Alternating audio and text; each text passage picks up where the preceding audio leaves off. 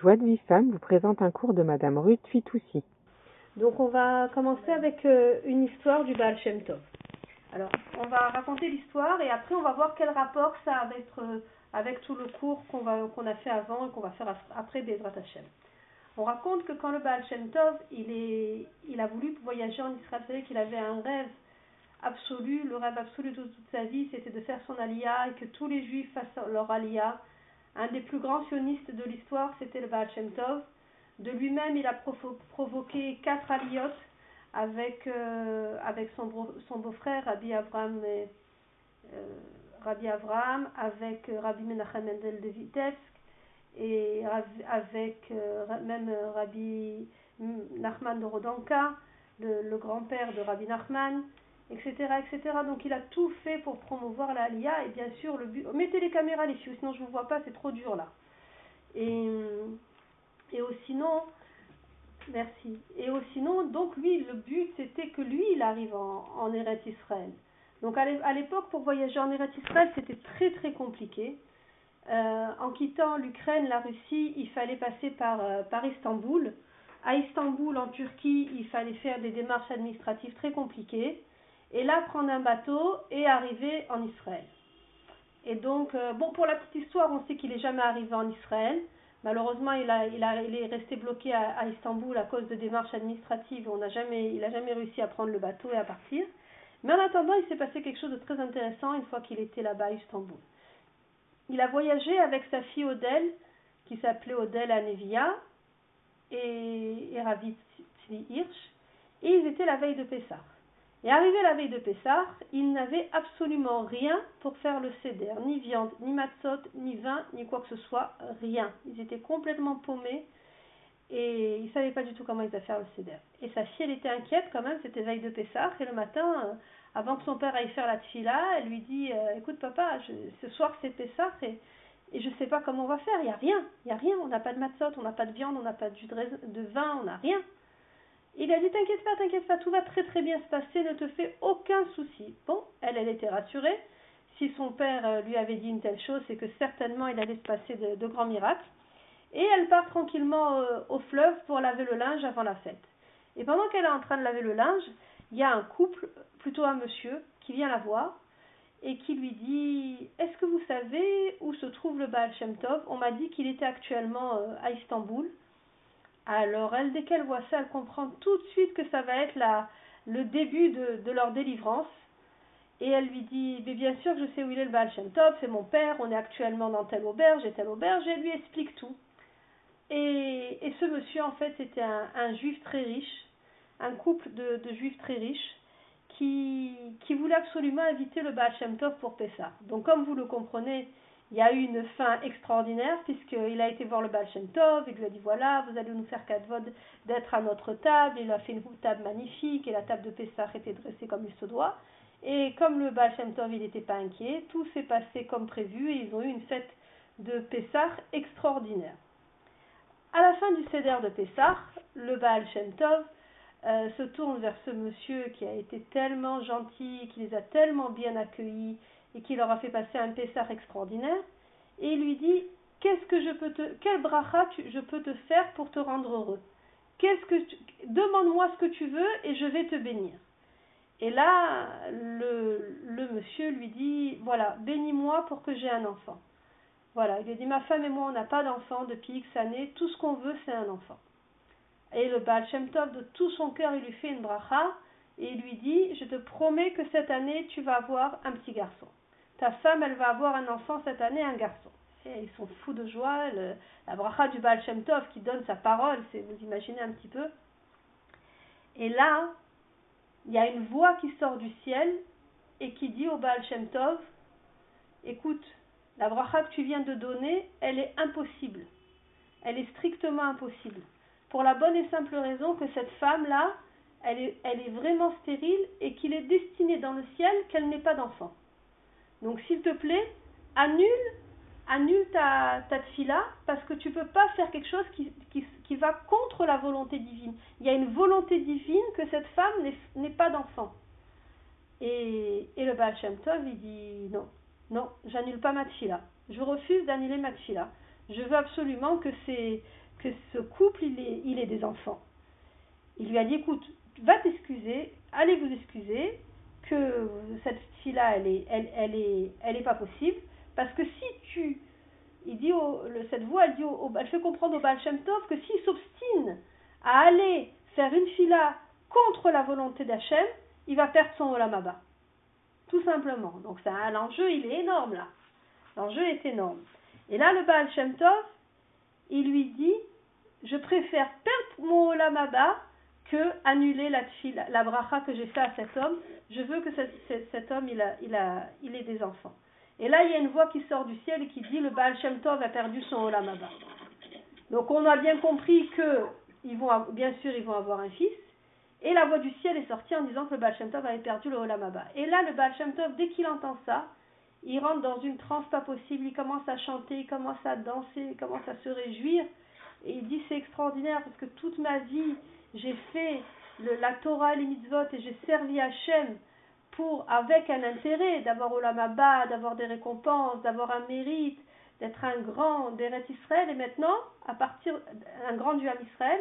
Et à partir de maintenant, j'ai compris que j'aurai jamais le Olamaba, c'est-à-dire que tout ce que je vais faire, comme Torah ou mitzvot, tout ce que j'ai fait, tout ce que je vais continuer à faire, ça va être un amour gratuit total pour Dieu, mais c'est immense, c'est immense. Ça veut dire que j'ai, j'ai plus droit d'avoir aucun intérêt, c'est un amour absolu. Ça l'a rempli d'une telle joie qu'au même moment, il y a une voix qui est sortie du ciel et qui a dit le Baal Shem Tov a gagné son Olamaba. Donc il avait regagné son Olamaba par, euh, sa joie de vivre et par sa joie de servir Hachem avec tellement d'émotion et de sincérité absolue. Et bien sûr, le couple a eu, euh, un enfant. Donc voilà pour l'histoire du Baal Shem Tov, extraordinaire, Baruch on reprend donc, pourquoi cette histoire? Pourquoi on raconte cette histoire? Vous vous rappelez les, les précédents? Bonsoir Léa, tu nous as rejoint. Et les shiurim précédents, on avait, on avait fait une opposition en fait entre la volonté d'Hachem, que tout venait d'Hachem, et la possibilité qu'on a de changer les choses. Et en fait, à travers cette histoire, on voit les deux choses, on voit les deux dimensions. C'est-à-dire qu'il y a une volonté absolue d'Hachem, puisqu'Hachem, il avait décidé de ne pas donner d'enfant à ce couple, et c'était quelque chose d'immuable, puisque au point qu'il y a une, une batte colle, une voix qui est sortie du ciel pour parler au Baal Shem Tov, c'est quand même pas une petite chose, même si on raconte cette histoire de manière euh, très, très, très triviale. Et, après, on voit que le Baal Shem Tov, avec cette fille-là, il est capable d'aller à l'encontre de la volonté d'Hachem, une première fois en, confirmant sa bracha au jeune couple, enfin, je ne sais pas s'ils étaient si jeunes que ça. Et ensuite, quand on lui annonce qu'il a perdu par décret divin le Olamaba, il est capable de le reconquérir. Donc on voit bien à travers cette histoire le, dilemme incompréhensible entre tout vient d'Hachem et que nous, on doit faire notre Ishtadlut. Ishtadlut, ça veut dire notre investissement personnel pour agir dans ce monde. Donc on voit bien qu'il y a une interaction très très fine et très très compliquée. Et donc on va essayer à travers, euh, à travers des histoires, à travers des explications, d'avoir une orientation.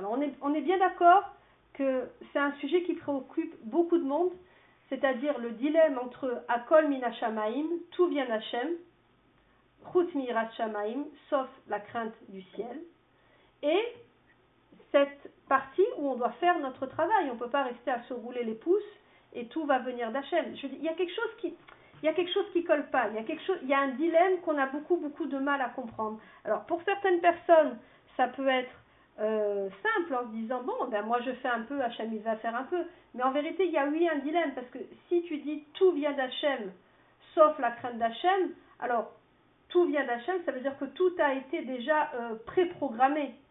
On peut comprendre comme ça. Donc tout a été préprogrammé, c'est une vision qui peut être très dangereuse et très éloignée du judaïsme, parce que tout de suite ça nous fait penser à la notion de Mektoub de l'islam où tout est euh, destin.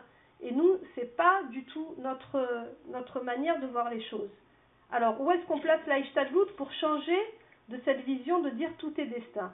Et je pense que c'est important de faire ce cours parce qu'à force d'entendre une chose et une autre une chose et une autre sans mettre les choses au clair, eh ben on s'y perd. On s'y perd, on ne sait plus où on en est. et on ne sait plus quelle est la part des choses dans le tout vient d'Hachem.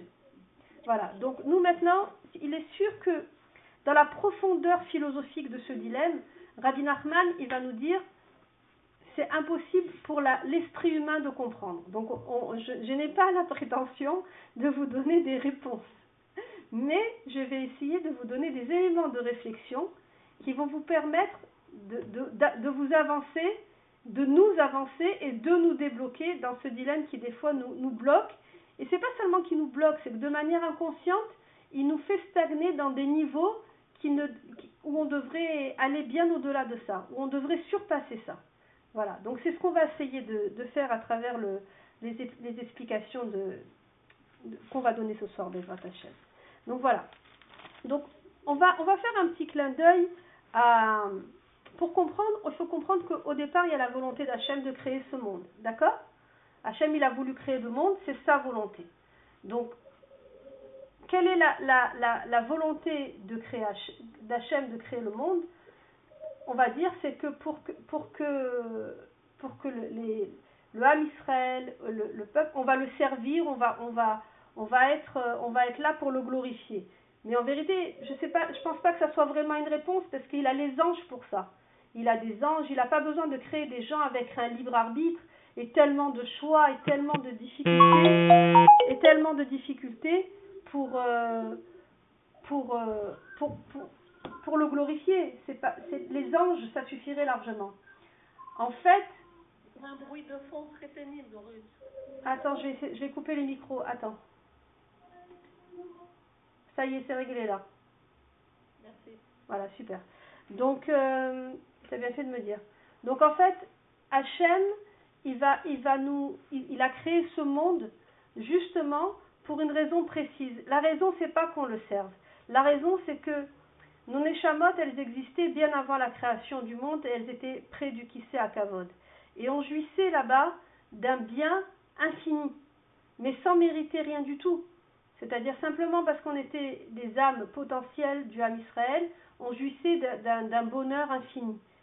Et Hachem, il n'a pas voulu, ou nous, on n'a pas voulu continuer à bénéficier de ça sans mériter. Donc en fait, en, en, descendant sur cette terre, en créant le monde, l'âme du juif, elle va être confrontée à des dilemmes, à des difficultés, à des épreuves, à des problèmes, à des choix, à des, ambitions, à tout ce que peut comporter une vie.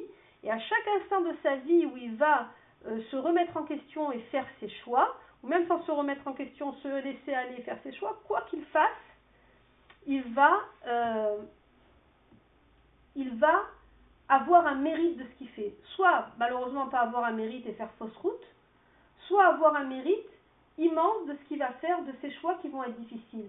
Et à travers ce mérite, ces mitzvot, de tout ce qu'il nous a donné, alors tout le salaire, de toute cette bonté infinie qu'Akadosh Baruch Hu voulait nous donner à la base et qui nous donnait de toutes les manières sans qu'on fasse aucun effort, tout, tout, ça, on va se mettre à le mériter, à le gagner au lieu de l'avoir euh, gratuitement. Cette bonté gratuite, c'est ce qu'on appelle euh, l'echem ibusha, le pain de la honte. C'est comme quelqu'un à qui on donne la mendicité ça une, ça une certaine, euh, une certaine, euh, euh, c'est un peu humiliant. C'est un peu humiliant de recevoir des cadeaux sans, sans avoir de répondant, sans avoir mérité. Donc en fait, le but de notre venue dans ce monde, c'est de mériter le bien infini qu'Akadosh Baruch il veut nous donner.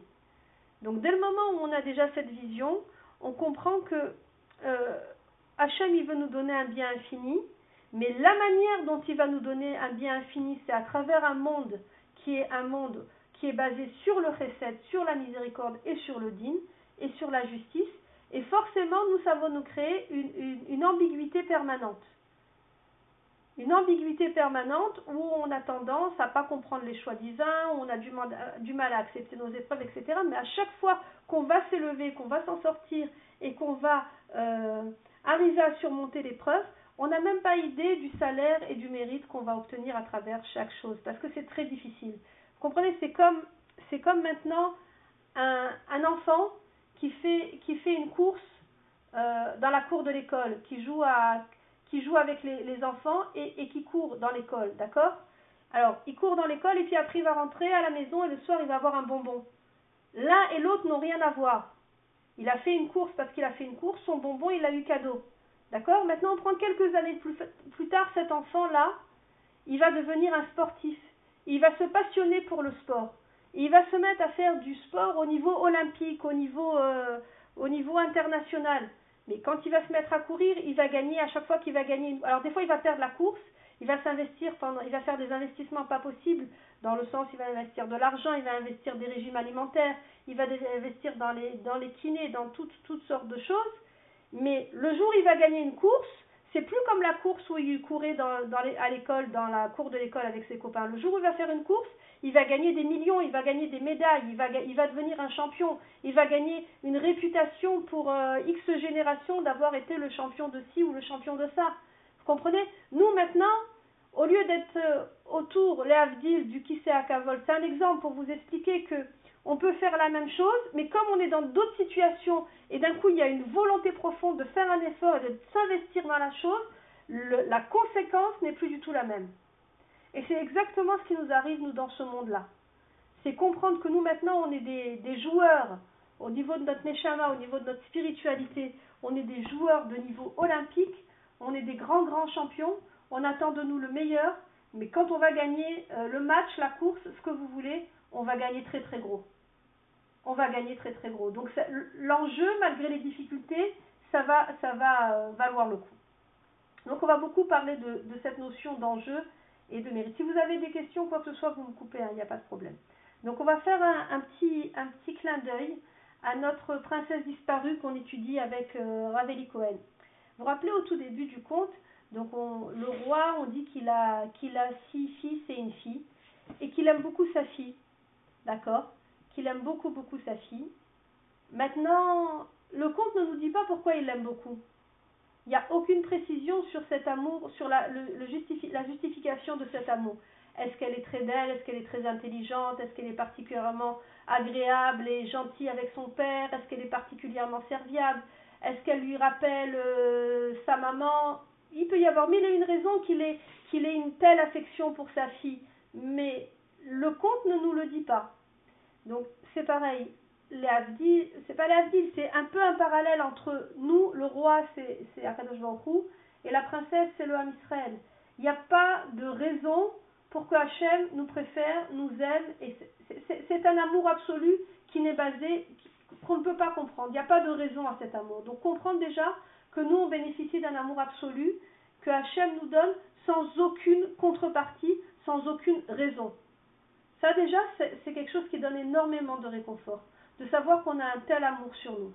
Et à partir du moment où on sait qu'on a un tel amour, alors on peut accepter plus facilement la suite qui sont les épreuves. et les... Nous sommes ses enfants, oui. Nos enfants, c'est-à-dire nous, comment on aime nos enfants. Tu les aimes de manière absolue, oui. c'est un exemple.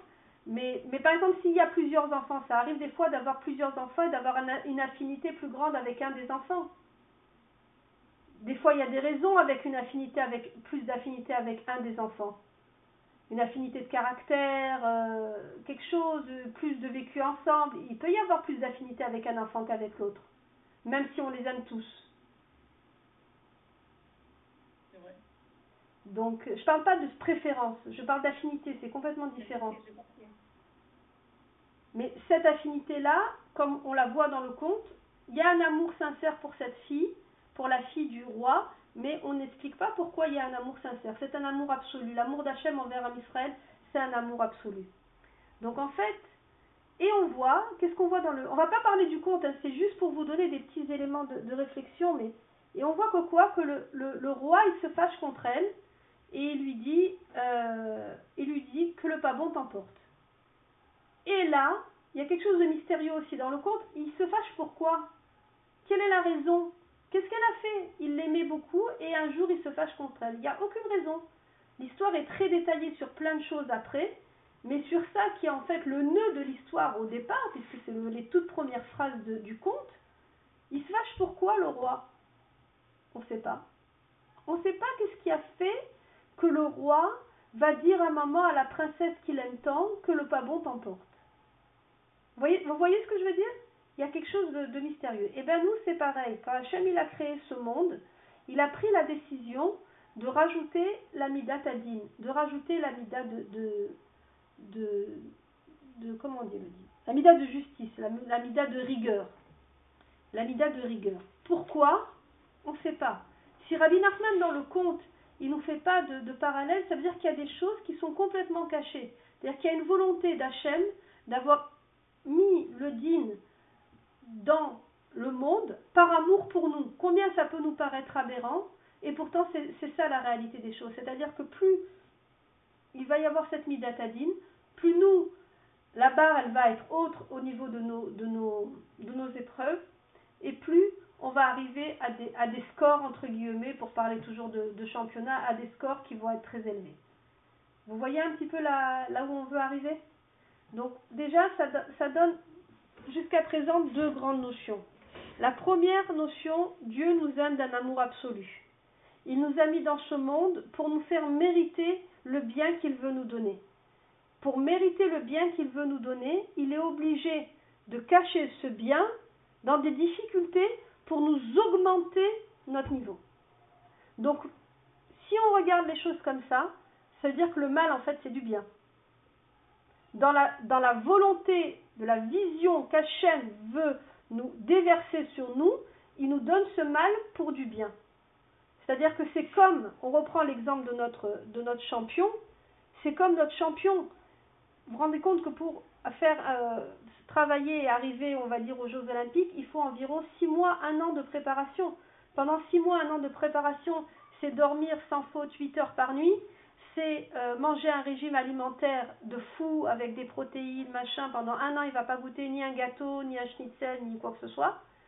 Ça veut dire 6 heures d'entraînement physique par jour, qu'il pleuve, qu'il vente ou quoi que ce soit, c'est-à-dire c'est, c'est de l'acharnement sur son corps pour pouvoir arriver à un but précis à plus ou moins, euh, plus ou moins long terme.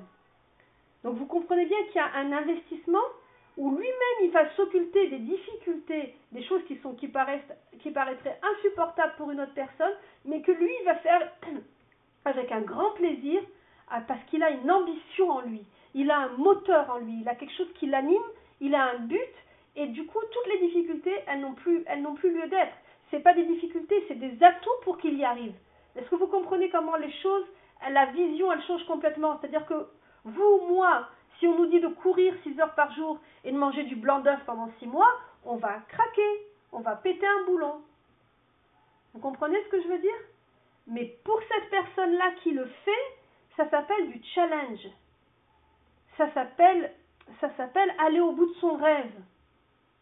C'est complètement la c'est la même chose pour les deux personnes, mais la vision elle est tellement différente et le but à atteindre il est tellement différent que ça change tout ça change tout. Pourquoi? Parce que lui, il a un but, il sait où il veut arriver. Donc toutes les difficultés, ce sont même plus des difficultés, ce sont des atouts, ce sont des, choses qui vont lui permettre d'arriver à son but. Et eh bien nous, en tant que juifs, avec notre Neshama, on vit la même chose. C'est-à-dire que toutes les épreuves qu'on a, et eh bien les Avdil, c'est le blanc d'œuf du joueur, c'est ses protéines, c'est ses potions vitaminées immangeables, c'est ses 10 heures d'entraînement de, par jour malgré l'épuisement. Nous, c'est pareil.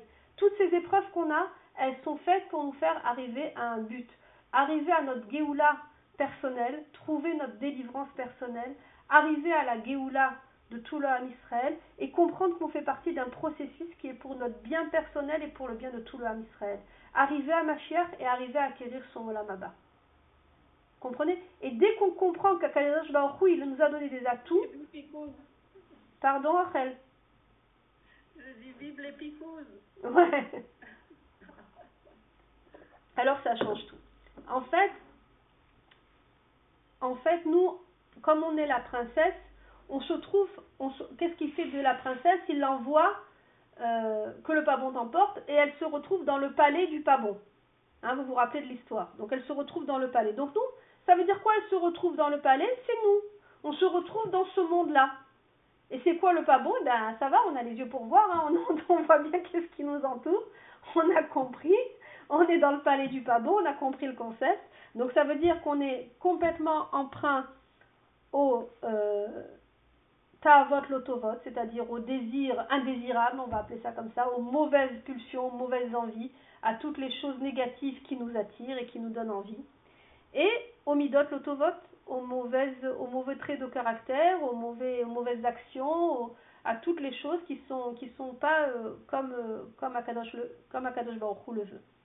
Donc, en fait, dès le moment où on va comprendre ça, si on arrive vraiment à intégrer cette chose que Hachem il va nous mettre dans ces conditions là, dans ces conditions ultimes pour qu'on arrive à un but et qu'on devienne des, des, champions au niveau de la Neshama, alors on comprend que la difficulté, c'est plus l'épreuve. Est-ce que vous comprenez ce que je veux vous dire? Si maintenant je dis que toutes les épreuves qu'Akadosh Baruch m'envoie, c'est pour me grandir, comme ce champion qui fait des efforts mirobolants pour arriver à avoir sa médaille, et qui prend ça avec amour parce qu'au contraire c'est un moyen, ce n'est plus une contrainte, c'est un moyen.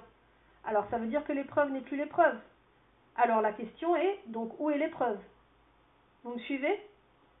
Et là, on arrive à un certain niveau. C'est-à-dire que pour le commun des mortels et pour des gens simples, l'épreuve, elle est l'épreuve. L'épreuve, c'est Hachem Ishmor, chez l'Oneda, des difficultés financières graves, des problèmes de santé. On ne va pas faire la liste de toutes les misères du monde, mais vous avez compris où je veux en venir. D'accord? Donc pour l'homme simple, la difficulté, c'est l'épreuve. Pour la personne qui cherche un petit peu à comprendre, comme des gens qui sont, qui sont des... On, va prendre l'exemple de, de Noah pour des gens qui sont plongés, qui sont proches de, dans la Torah, les mitzvot, qui sont proches d'Hachem, l'épreuve n'est plus une difficulté. Où est la difficulté? La difficulté, c'est d'accepter la décision d'Hachem. C'est-à-dire que je peux accepter de souffrir à un instant T. Je peux dire, voilà, Hachem, il a décidé pour moi ça. Mais pourquoi? Est-ce que vous voyez la différence? Est-ce que j'ai mérité de tellement souffrir? Est-ce que, je, est que je vais pouvoir supporter ce que Hachem, il a décidé sur moi? Vous voyez ce que je veux dire, la différence? C'est-à-dire que le, le niveau, ce niveau-là, c'est... C'est un moteur pour animer la, volonté, c'est ça? Nahon. C'est un moteur. Mais à un moment donné, si tu es constamment dans l'épreuve, tu peux te dire, mais qu'est-ce qu'il veut Hachem? Elle va être là l'épreuve. C'est dire, où, est ma position, moi, par rapport à Hachem C'est ça qui... On va, on va donner un exemple pour que ça soit plus clair. D'accord? On dit que, que il a eu dix épreuves. D'accord? La première des épreuves, c'est quand il lui a dit, L'Ech Lecha, tu quittes ton pays, tu quittes ta maison, et, tu vas en Eretz tu vas en, la terre d'Israël. Et la dernière épreuve, c'est l'épreuve de la Yitzhak. Quand il a dû, euh, Hachem lui a demandé de, faire la Hakeda, de sacrifier son, fils Yitzhak sur le Haran Moria. Et on s'aperçoit que dans l'ordre chronologique, la première épreuve, c'est-à-dire, c'est pas considéré comme une épreuve, mais la première aventure, on va dire, de Avraham Avinu, où il s'est trouvé en face à des grandes difficultés, c'est quand Nimrod, il a voulu le jeter dans la fournaise parce qu'il refusait de faire de la Avodazara. Donc en fait, en plus, si vous vous rappelez du Midrash, de la petite histoire, c'est son père Terach qui va le vendre à Nimrod en disant Mon fils, il ne veut pas écouter, il ne veut pas faire Avodazara, c'est très grave, donc euh, qu'est-ce qu'on fait de ce fils quoi? Et Nimrod, il dit bah, C'est très simple, ou il va se plier à nos mœurs, ou on va le jeter au feu, et puis ben, que son, Dieu le défende, on verra bien, on verra bien. Et c'est ce qui va se passer. Donc il va prendre Abraham, il dit Tu acceptes de faire Avodazara Non, j'accepte pas. Tu acceptes pas, on va te jeter dans la fournaise, ça va être très vite réglé. Et Akash Baruch il va lui donner la force à Abraham de ne pas avoir peur, de lutter et de rentrer vivant dans la fournaise et il va sortir vivant. C'est pas une épreuve ça, ça semble être une épreuve.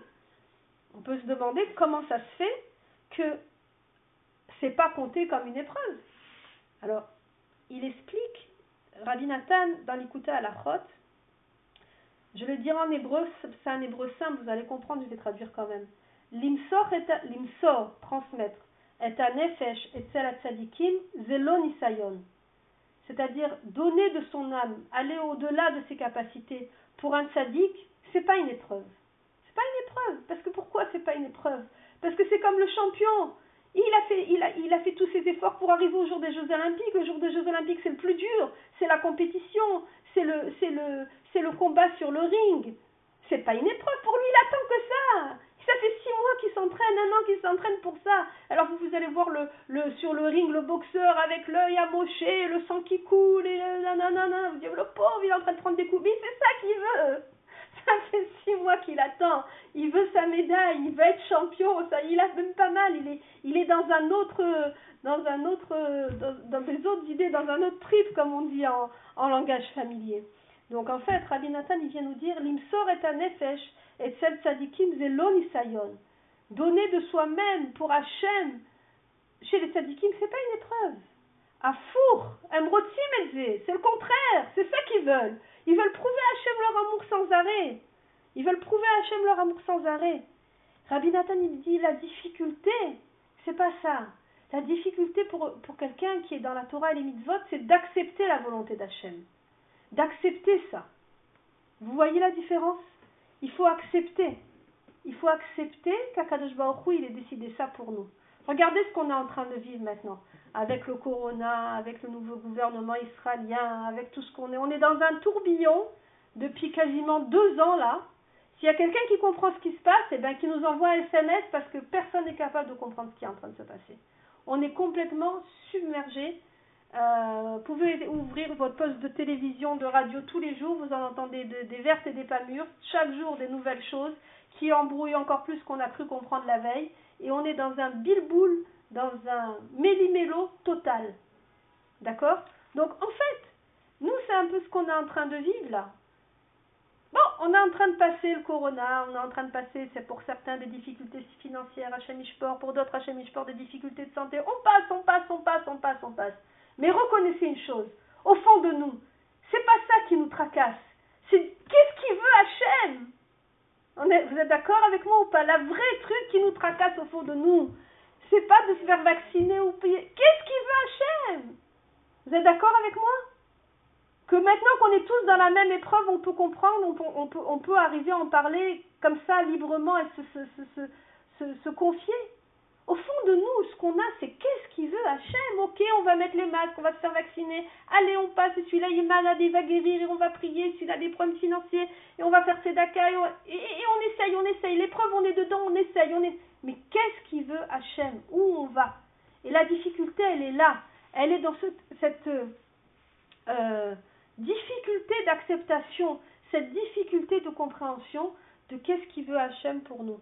Donc en fait, Rabbi Nathan, il explique bien la difficulté pour nous, la vraie difficulté, une fois qu'on a passé ce premier cap de la difficulté du Nisayon, qui en vérité, des, fois c'est plus facile que d'autres, mais on arrive la plupart du temps à la preuve, on est tous en bonne santé, on n'est pas dans un asile psychiatrique, on n'est pas truc, donc c'est qu'on y arrive à surmonter nos épreuves, Baruch Hashem.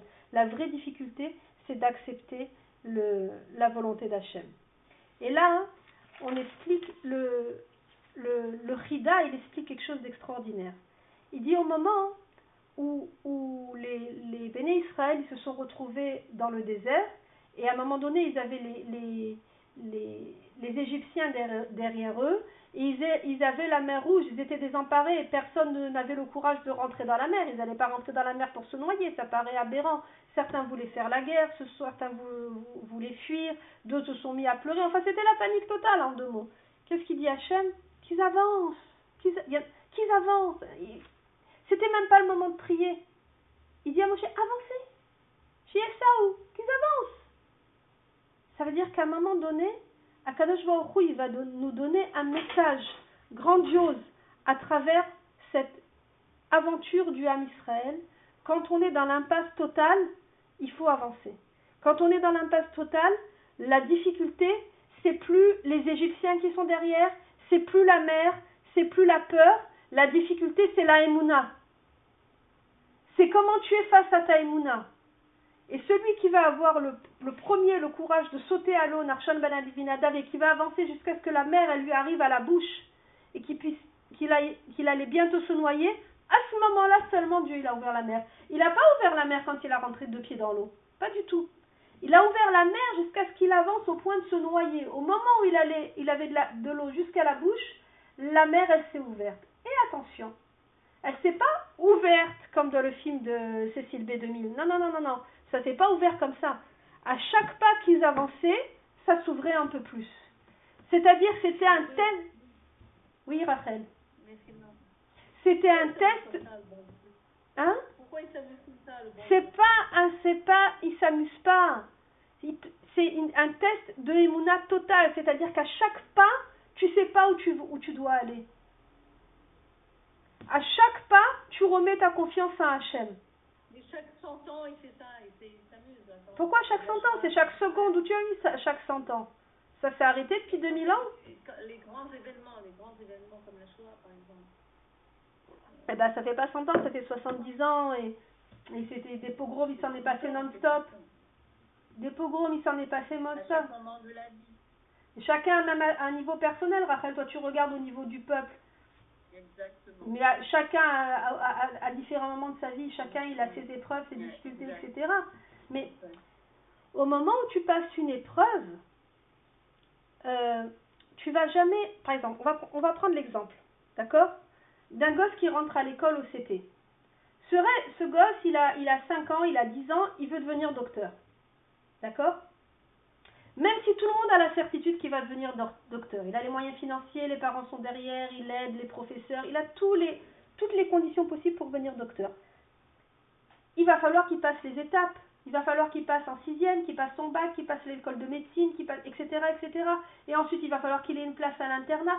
Les choses, on voit bien que dans la vie de tous les jours, Hachem, il a construit ce monde comme ça. Que les étapes, elles se font jour à jour Minute par minute, un couple qui se rencontre, un couple qui se rencontre, qui vont boire un café dans l'espoir de, de qui vont faire un chidour dans l'espoir de se marier. Ils vont boire un café. Bon, ils peuvent se plaire au premier regard, mais bon, il y a une deuxième rencontre, il y a une troisième rencontre. Il y a les parents qui vont venir derrière, qui vont, qui vont dire leurs mots. Il y a un mariage à programmer où on va voir déjà si les choses, elles sont compatibles ou pas compatibles. Il y a un tas de choses qui font que, entre le premier regard et ne serait-ce que passer par la choupa, c'est vraiment pas à pas. Chaque jour est une autre étape. Que ça dure trois mois ou que ça dure un an, chaque jour est une autre étape. Et tout peut arriver à tout moment. La preuve, on a tous entendu des histoires où il y en a qui ont rompu 15 jours avant le mariage, 3 semaines avant le mariage, malheureusement après, etc. etc. Donc on voit bien que dans notre vie de tous les jours, dans la vie matérielle de tous les jours, Hachem, il a construit ce monde comme ça. Pourquoi? Parce qu'il veut qu'on remette sa confiance en lui. Il veut qu'on remette sa confiance en lui. On doit lui prouver notre émouna. Et au-delà de ça, et c'est un des éléments essentiels du cours, on va en parler ce soir, Hachem, il ne veut pas qu'on mette notre confiance en l'être humain. Il veut qu'on mette notre confiance en lui.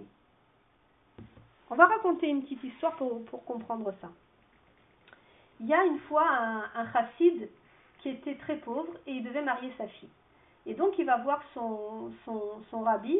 Il lui dit voilà, j'ai besoin de marier ma fille, il faut vraiment faire Akhnasat Kala, comment je peux faire? C'est très difficile, impossible, on n'a pas un, un, un sou, euh, ma femme et moi, et il faut qu'on marie notre fille. Comment tu peux nous aider? Il lui a dit regarde, c'est facile, c'est facile.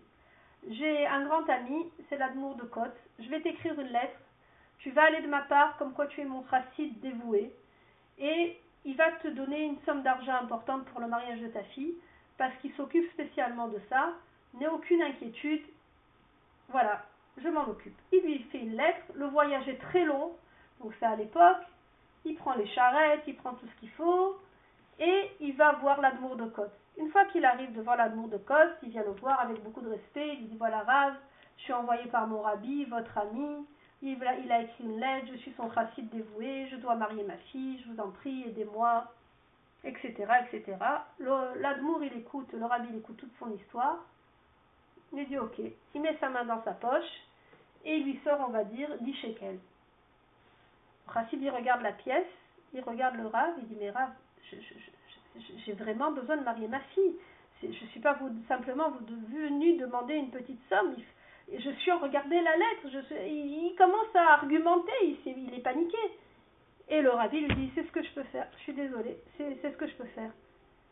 Alors il lui dit mais rabbi, excusez-moi, mais vous avez conscience que ces 10 shekels que vous me donnez, cette somme que vous me donnez, ça me paye même pas les frais que j'ai eus pour mon voyage. Ça me couvre même pas l'investissement que j'ai fait pour arriver chez vous. Il est, il est déconcerté, il est déconcerté le chassid. Et l'Admour lui dit, je ne peux pas faire plus, c'est c'est ce que je peux faire. C'est c'est- c'est- c'est- c'est.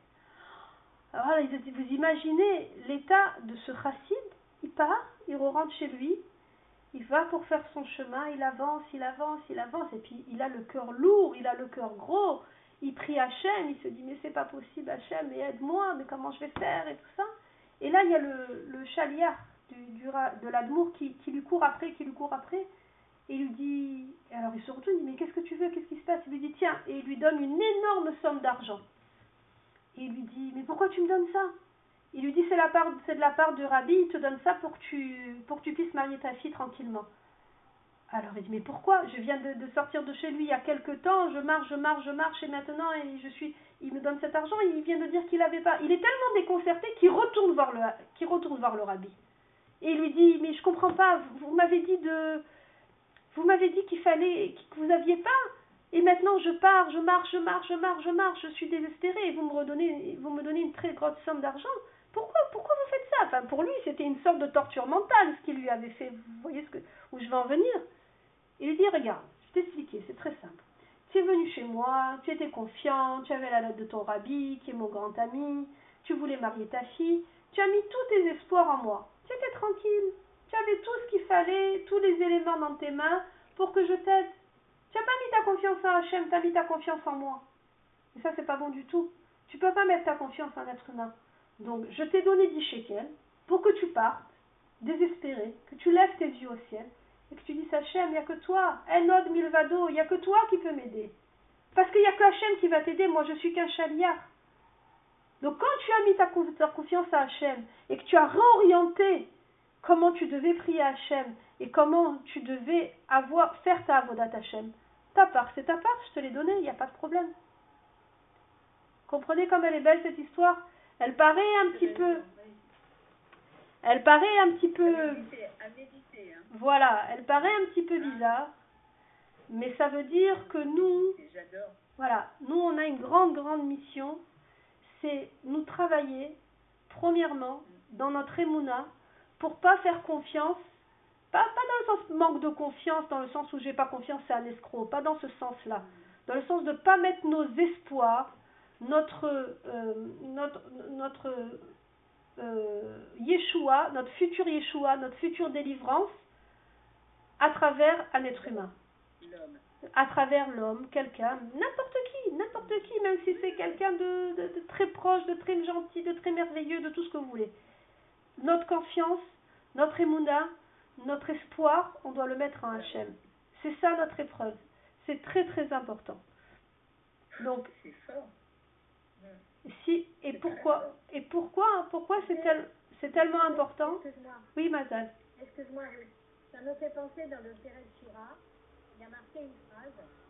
Quand tu as la difficulté de trouver sa nourriture dans le désert, et maudit soit l'homme qui place sa confiance en un mortel, béni l'homme qui se confie à l'éternel et dont il est l'espoir. Attends, j'ai un son là. Vous m'entendez là? Ouais, c'est Perek Shira, tout à fait, tout à fait. Donc, vous m'entendez les filles? J'ai pas de problème de micro. Oui, oui, Exactement. Tu as complètement illustré, tu as complètement illustré Mazal. Kolakavod. C'est-à-dire que Hachem, ce qu'il veut, c'est qu'on mette tout notre espoir, toute notre confiance, toute notre émouna en lui. En lui. C'est-à-dire que si par exemple quelqu'un, il attend, euh, il, cherche un emploi et qu'il a beaucoup d'espoir pour, il sait que cet emploi-là, il va lui permettre d'avoir une bonne parnassa et il attend ça avec impatience, eh ben, il ne doit pas, par exemple, faire euh, du, le lèche-botte avec le patron ou avec quelqu'un qui pourra le pistonner pour truc, dans l'espoir d'avoir absolument cet emploi.